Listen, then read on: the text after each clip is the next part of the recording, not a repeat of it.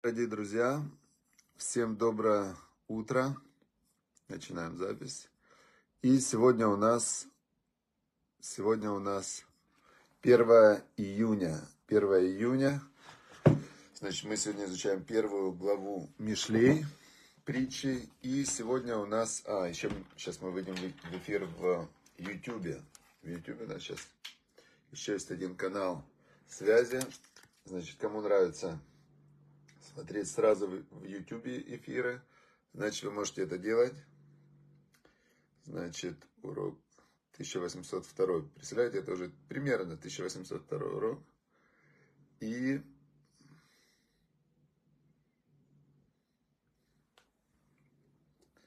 все, приготовьтесь, пожалуйста.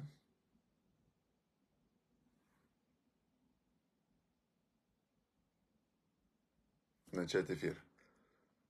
Все, и в Ютубе тоже идет эфир напрямую. Значит, отлично, отлично, прекрасно. Все, дорогие друзья, открываем глава Беалотха. Беалотха при поднятии тебя дословно переводится. Когда поднимешь ты, можно так перевести также. Когда поднимешь ты, Беалотха. Когда поднимешь ты, это называется так глава. И мы сегодня дошли до места в главе, что Бог сказал еврейскому народу, что будут, будет еврейский народ двигаться как? Будет еврейский народ двигаться по сигналу. По сигналу, значит, секундочку, мне нужно еще один дать сигнал.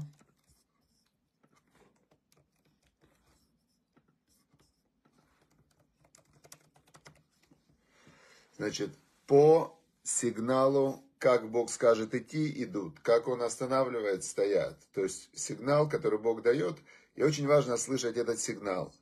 И по жизни нужно идти именно вот по вот этому сигналу, который Всевышний дает. Как обычно человек, чем движем человек по жизни? Человек по жизни движем внутренними сигналами или внешними сигналами. То есть мы все с вами устроены по одной и той же системе. У человека есть внутри его его желания, назовем это желание, да? Теперь эти желания, эти желания человека, которые есть у него внутри, они пробуждаются в зависимости от того, что ему не хватает. Бывает, что человеку реально чего-то не хватает, и тогда его желание, оно автоматически пробуждается как, э, как э, стремление заполнить вот эту пустоту. Например, у человека не хватает в организме каких-то каких-то веществ, да, там воды или еды, сахара, у него моментально возникает желание кушать или пить. У человека в, внутри возникает желание, ему не хватает сна, да, вот он, его организм требует перезагрузки. И у него, у него внутри, значит, возникает желание спать. И все чем больше тебе не хватает, тем сильнее это желание. В какой-то момент оно становится сильнее, чем все остальные твои желания. Человек может уснуть даже за рулем. Не дай бог, чтобы ни с тем такого не было. А, значит, настолько сильно его внутреннее желание управляет им. И так далее. Значит, второе. У человека может быть а, желание, а, когда у него например, он думает, мне не хватает олимпийской медали, он думает, или миллиона долларов, или миллиарда долларов. Или не хватает мне поесть, поехать в Париж и умереть. Вот такая э, фраза очень глупая. Вот съезжу в Париж и умру, значит. Даже фильмы по ней сняли какие-то. И вот человек, он себе выдумывает эту фразу. Это, это не, не реальная нехватка, а это выдуманная нехватка. Он говорит, эх, хочу я вот это вот там, вот такие вот часы, вот такую машину, вот такое, это, вот хочу он себе создает нехватку, как мне этого не хватает. Откуда ты знаешь, что оно тебе не хватает? Если тебе еды не хватает, тебе реально не хватает. А если тебе не хватает поехать в Париж и умереть, то это выдуманная нехватка. Но вот эти вот выдуманные все нехватки, которые умело формируют мартитологи, показывая некие э, радостные моменты потребления чего-то, или показывая фильмы, в которых заложены уже вот эти вот модели, что человек что-то получает и вау, сильно радуется – и у людей внутри создается нехватка чего-то иллюзорного, которое они хотят заполнить, и у них возникает желание заполнить эту нехватку. Теперь э, третий вариант. Третий вариант, то, что двигает человеком. Или его нехватка фактическая двигает, да, ему не хватает, и он хочет это заполнить. Или нехватка иллюзорная, он придумал себе что-то, что ему нужно, и ему надо это заполнить. Или третье, что человеком двигает, это им двигают другие люди. Говорит, например, Яне, Яне кто-то говорит, да, вот это вот Яне, Джаня, значит, Джана, ее зовут Джана. Джане кто-то говорит, Джана, значит, э, если ты на урок не придешь, Торы, значит, э, значит, э, будет тебе там, например, плохо. Я тебя как-то сильно там сделайте что-то, кто-то говорит допустим. Но если ты да придешь, говорит ей другой человек, да, Давид ей говорит, Кост, если ты придешь, я тебе там подарю то, о чем ты мечтаешь. То есть, получается, другие люди имеют рычаги воздействия друг на друга. Это третий, э, третий как бы основной источник, который двигает людьми. Нехватка, желание и э, другие люди. Теперь Всевышний, когда вывел евреев из Египта, дал Тору и говорит, я теперь хочу, чтобы вы слушали только меня. Есть только я Всевышний и вы. Согласны? на Севен Нишма. Будем все делать, потом даже будем... Нам не важно, что ты нам скажешь, но мы будем делать. Все. Потому что, ну как, как по-другому? Это же Всевышний Творец мироздания, хозяин мира. Как по-другому? Дальше начинается... Сделайте то, сделали. Сделайте то, сделали. Сделали шатер, сделали. Жертвоприношение сделали. Теперь поднимается этот столб огненный. Выходим в путь. Это вот то, что мы дошли вчера. Теперь сегодня мы читаем следующий отрывок. Значит, и вот на второй год, во второй месяц, на двадцатый день месяца, значит, они стояли на, у горы Синай, где они получили Тору. Получается, они стояли 12 э, месяцев и практически 12 месяцев без 10 дней. То есть они в месяц Ияр, на 20 день месяца поднялось облако от Мешкана. На второй год, во второй месяц, на 20 день месяца, значит, второй месяц это Ияр, 20 Ияра а, они встали, то есть облако поднялось, а они пришли к горе Синай 1 Сивана за 6 дней до дарования Торы год назад. То есть они стояли ровно 12 месяцев, минус 10 дней. Поднимается облако от Мешкана, и сыны Израиля отправились переходами из пустыни Синай, и остановилось облако в пустыне Паран. Это был первый раз, когда они отправились в путь в соответствии с порядком, указанным Богом через Маше. Теперь какой был порядок? Знамя стана сынов Иуды двигалось первым, на, на, и главный был в колене Иуда Нахшон сына Минадава, потом шли сыны Сахара, и был Натанель сын Суара, то есть дальше идет у нас перечисление, кто затем шел. То есть, когда есть Всевышний, это закон и порядок. Это это все мироздание очень упорядочено. Оно невероятно, ну то есть представьте, какой, как тонко все устроено. Например, если мы возьмем любой аспект, малепусенький аспект мироздания, возьмем человека. Как все синхронизировано, тут там глаза, руки, ноги, мысли, сказал, сделал. То есть настолько все синхронизировано, невероятно. Чуть-чуть ломается одна маленькая какая-нибудь деталька, там у человека какая-нибудь какого-то гормона одного не хватает рушится вся система. И вот здесь мы видим, что Всевышний, он указал четкий порядок. Вот Мешкан – это мини-модель Вселенной. Мешкан, вот этот вот, э, где стоял ковчег Завета, это мини-модель Вселенной. Вселенная – это модель человека. То есть все здесь как бы в одной молекуле, одна может быть молекула или атом, это как вся Вселенная. Все очень структурировано. И вот, значит, сказал Всевышний, поднялось облако, и начали они двигаться, двигаться каждое колено, над каждым коленом глава колена, у каждого колена свое знамя. Когда трогались колено Иуды, начинали собирать мешкан, значит, а, покрывали там внутри самое святое, покрывали какими-то покрывалами. В общем, все было четко здесь расписано, мы сейчас пропустим.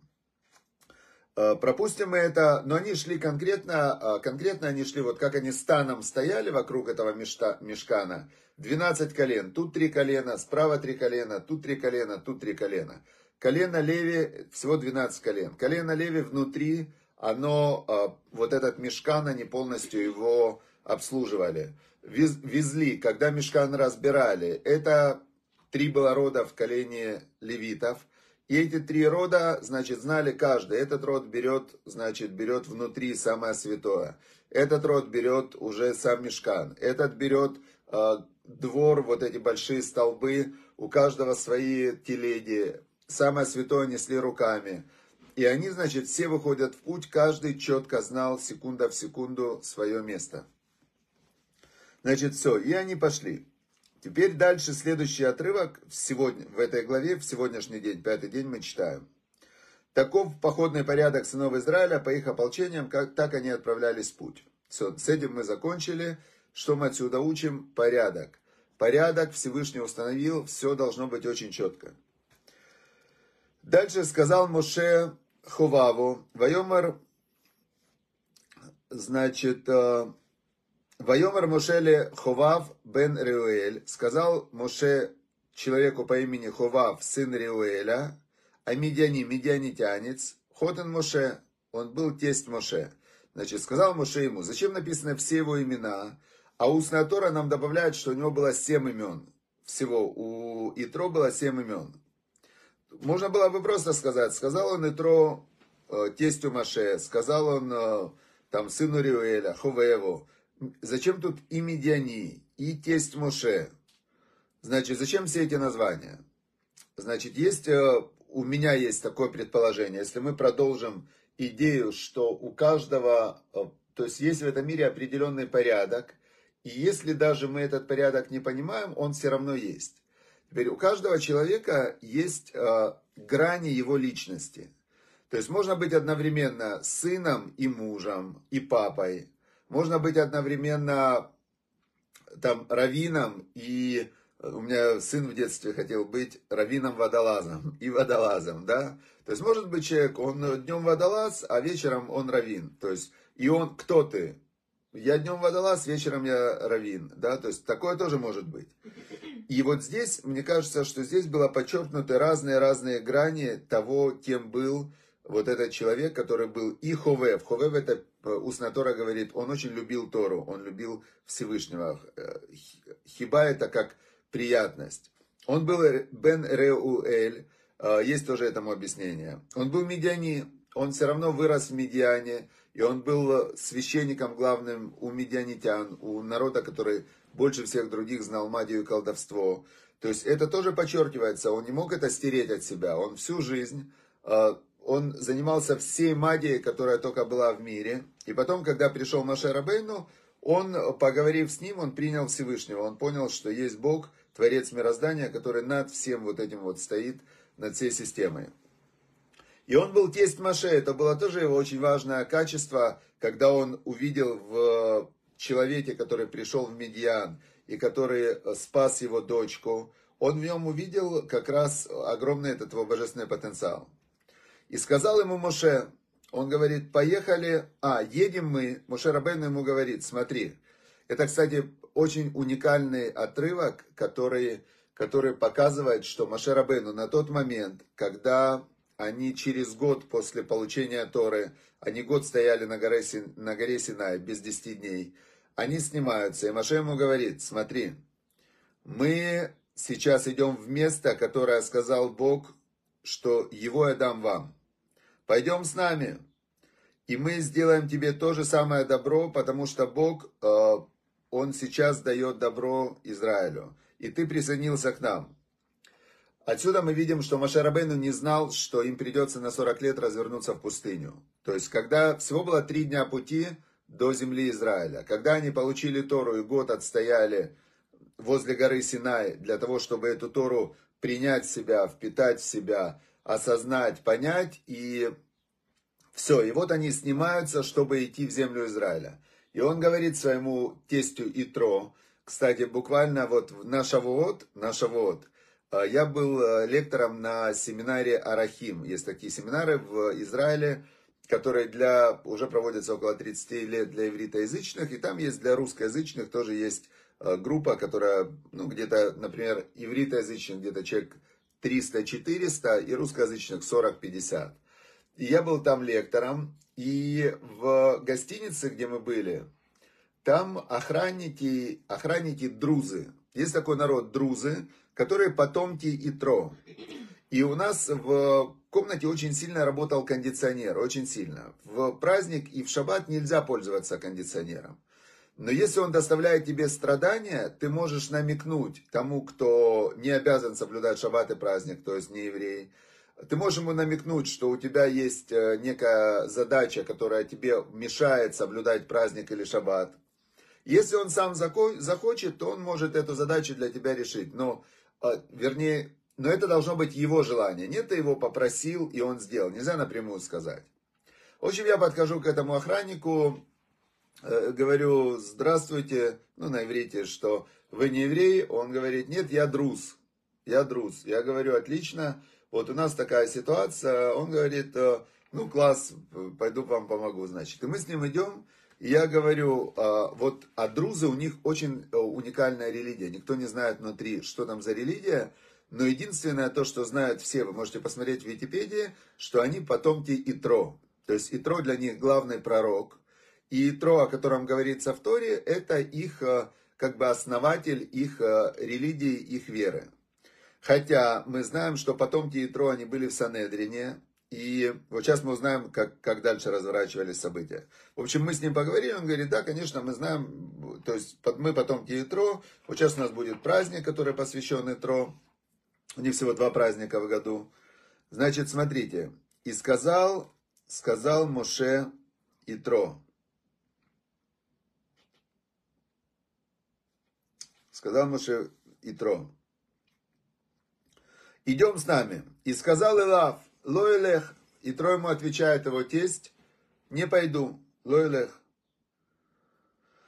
Значит, сказал ему не пойду, а ки им эль арци эль молотелех, я пойду в свою землю и в свою, э, к своей родне, к своим родственникам, я к ним пойду. То есть я пойду сейчас среди них распространять знания про Бога. Он говорит, я не могу их оставить, у меня есть мои родственники, я должен им тоже про Бога рассказать. Вайомар альна тазову тану. Моше ему говорит, пожалуйста, не оставляй нас. Моше его просит. Ки алькен ядата Хонантейно Бамидбар, не оставляй нас, ты же видел, ты же знаешь все наши стоянки в пустыне, то есть ты был при даровании Торы, и ты видел все чудеса, которые Бог для нас делает.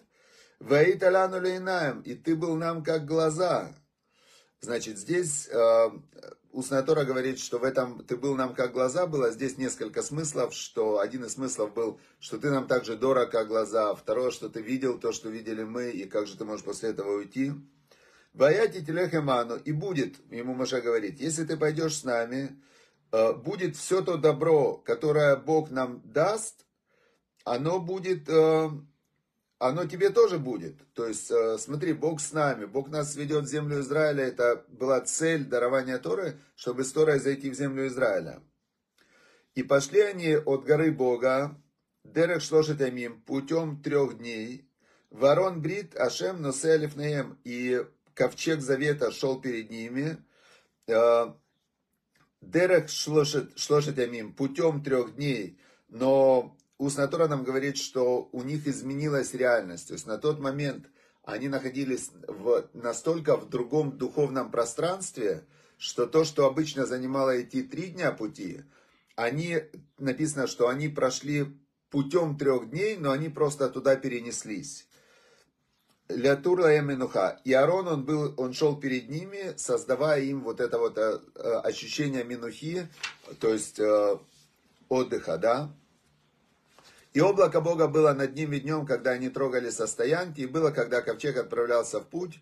Маше говорил, это каждый раз сегодня, когда открывают э, в синагоге, когда читают Тору, Тору, вот сегодня был день чтения Торы, то говорят вот эти слова.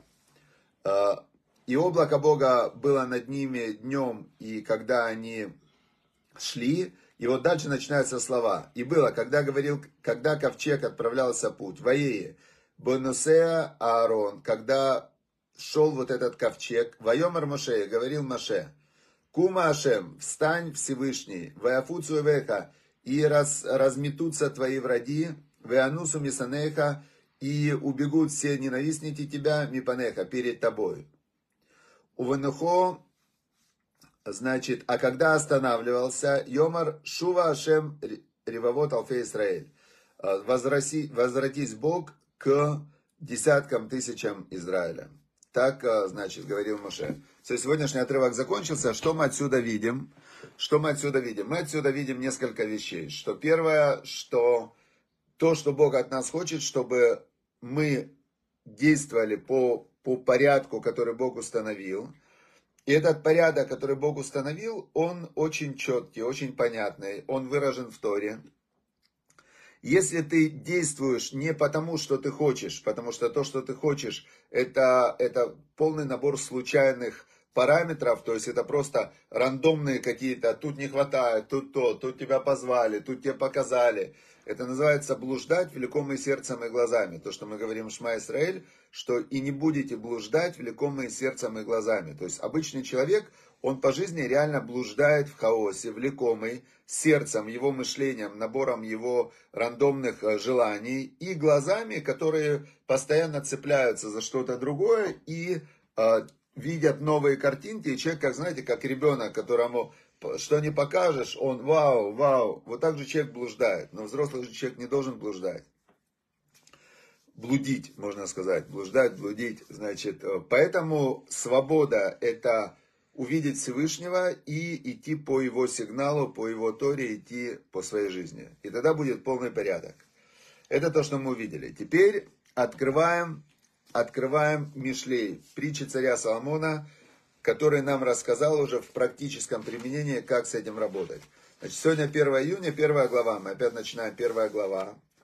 И интересно, что вот когда изучаешь каждый день одну главу, то вот сегодня первый раз за все годы я увидел такую вещь, которую не замечал. Хочу с вами ей поделиться. Ну, значит, начинается первая глава, что Шлома Мелах представляется, что это притчи, Шлома, царя Давида, царя Израиля. Дальше он объясняет, для чего он нам это дает. В двух словах, он это дает, чтобы мы развили свой интеллект, свой ум, поняли, как работает вся система и осознали все те законы, которые Бог дал, чтобы мы их осознали на примерах. То есть он с помощью понятных примеров хочет нам передать непостижимую божественную мудрость и чтобы мы начали ей пользоваться в простой жизни. Теперь седьмой отрывок, он говорит уже вводная часть, первая основа мудрости. Знаете какая? Страх перед Богом, трепет перед Богом, начало познания, божественную мудрость и божественные наставления, моральную дисциплину грешники, скептики презирают. Он нам сразу в одной фразе дает полный расклад, как работает мир. Он говорит так, смотрите. А, главное, что человеком управляет его мышлением, самое сильное, а, самое сильное как бы вводное, это страх. То есть страх, он сразу тебя переключает. То есть страх заставляет убегать, парализует. А, фоновый страх, он постоянно заставляет тебя бояться, что будет завтра, волноваться. То есть страх это, это главный шум, который управляет мышлением человека. Основой страха является инстинкт самосохранения, который встроен в каждого, включен и который выключить практически невозможно. Теперь он говорит, если ты хочешь реально выстроить свою жизнь по божественным законам, то тебе нужно страх смерти перебить страхом перед Всевышним. Трепет перед Всевышним. То есть тебе нужно подключиться к каналу вот этому GPS-каналу, да, который называется «Трепет перед Богом», то есть ты понимаешь, что у тебя лично, в твоем мышлении, в твоей голове есть связь с Творцом мироздания. И как только ты это понимаешь, ты осознаешь, что у тебя есть прямой телефон к Байдену, прямой телефон там, кто самый влиятельный, прямой телефон к Биллу Гейтсу, да, то есть ты прямо, у тебя есть прямой телефон, и ты все время, а он, у него стоит все время камера, и он смотрит, как ты действуешь. И вот это вызывает трепет перед Богом. Тогда ты включаешься в контакт, в коммуникацию со Всевышним. Это главное. Теперь, если у тебя есть этот трепет перед Богом, страх перед Богом, ощущение Всевышнего, тогда это основа твоего познания. Тогда твоя модель мира, она будет включать Всевышнего постоянно, и она будет реальная. То есть тот человек, который думает, что Всевышнего нет, и он как бы живет в каком-то фрагменте реальности, то он, э, по факту-то он просто, ну как, э, таких людей называют, э, Рамхали есть такой мудрец, он говорит, что человек, который живет без Всевышнего, он похож на слепого, который в темноте ходит по берегу реки. Он слепой, он в темноте, ему никто помочь не может, и он еще и ходит по опасному месту. Такой человек, который живет, думая, что нет Всевышнего, вот он вот такой слепой, который в темном месте ходит по берегу реки. То есть он обязательно где-то споткнется. Теперь, а, но если он понимает, что есть Всевышний, Всевышний всем управляет, это основа познания. У него, оп, зажегся свет, у него полностью картинка, он как бы оказался в светлой комнате. Хахму, божественную мудрость, и мусар, это с помощью божественной мудрости управление своим животным, скептики, грешники презирают. Они говорят, да, фигня это все, вот эти ваши уроки Торы, вот это вот ваши цхак, там, что Мишли, царь Шламо, кто это вообще, этот царь Шламо, кто эти все мудрецы, кто это все сказал? Вот эти грешники-скептики, они, к ним не достучишься, они это все презирают. И это он сразу нам дает раскладку. В одной фразе он дает, вот так работает мир. Дальше он нам объясняет, как устроено мышление грешников. Первым делом он нам говорит, как его папа учил, его царь Давид, «Сурмира, отодвинься от зла и делай добро». Он нам показывает, как отказаться, отодвинуться от зла. И он рассказывает, как вот эти вот грешники, они все время будут тебя совращать. Все их тексты, все тексты грешников есть дальше в первой главе. А, дальше он говорит следующий, а, следующий его момент, такой 19 отрывок, очень э, для меня он тоже один из ключевых мишлей. Кен архот коль боцея беца эт нефеш балавеках. Также пути всякого, кто алчен и хочет наживы, отнимают жизнь у завладевшего им. То есть, если ты ставишь на первое место деньги и алчность, то в итоге это забирает твою жизнь, это забирает твою душу и может привести, наоборот, к смерти. Дальше он говорит так, что те, кто не хотели слушать Всевышнего, те, кто презирали его советы, те, кто презирали его наставления, тогда придет на них несчастье. И когда придет на них несчастье, написано в 27 отрывке, когда придет шоа, придет катастрофа и страх, и будет вас полностью страдание и притеснение, он говорит, ас, тогда и краунени, тогда вы будете звать меня, вылоэне, все мера за меру. Когда я вас звал, вы от меня отказывались и презирали. Когда вы меня зовете, значит в этот момент я не, не отвечу. И шахронени будете искать меня, вы лоимся унени, и не найдете меня. То есть вы все время меня отталкивали, вы кричали, что Всевышний это смешно, что все не от него, что все это вообще чушь и. Потом, когда придет на вас э, наказание за ваши, не, не наказание, последствия ваших неправильных действий, вы начнете меня искать, мера за меру не найдете. Значит, что за то, что тахат ашер сануда, потому что вы презирали познание, вейрат ашем ло бахару, и страх, трепет перед Богом вы не выбрали. То есть он начал с того седьмой отрывок, что трепет перед Богом это основа познания. Дальше идет перечисление всех несчастий. 29 отрывок. И все это на вас придет за то, что вы не выбрали Ират Ашем, значит на вас придут все неприятности. Не хотели вы, 30 отрывок, принять моего наставления, презирали мои увещевания, пожалуйста. Вот, и вот это то, что я сегодня отметил, это очень интересно. Вы помните, 31 глава, чем заканчивается? Мы же только вчера ее учили, 31 числа. 31 глава заканчивается, последний отрывок такой, в 31 главе. А, значит, а, открываю и читаем. Смотрите, именно 31 отрывок 31 главы. Нула, дайте ей, вот этой доблестной жене, или душе, или интеллекту, миприядея от плодов ее рук, веалилуя башарима асия. То есть мы видим здесь, дайте ей от плодов ее рук. То есть каждый ест в своей жизни плоды своих рук, плоды своих действий. Теперь 31 отрывок 1 главы. Ваяхлуми придаркам, и те, которые э, делали, шли против Бога, будут есть от плодов своего пути, то есть то, что они делали, то они и получают, и насытятся уми муацотейхем избау. Они насытятся следствием своих замыслов. То есть они думали, решали, шли, дошли, неприятность, этот плод то, что ты сам вырастил. Потому что мешуват петим, потому что сидение петим, пети это наивный. Наивный это такое, да, все будет нормально. Так вот это вот сидение наивных, Таргем их убьет в конце концов.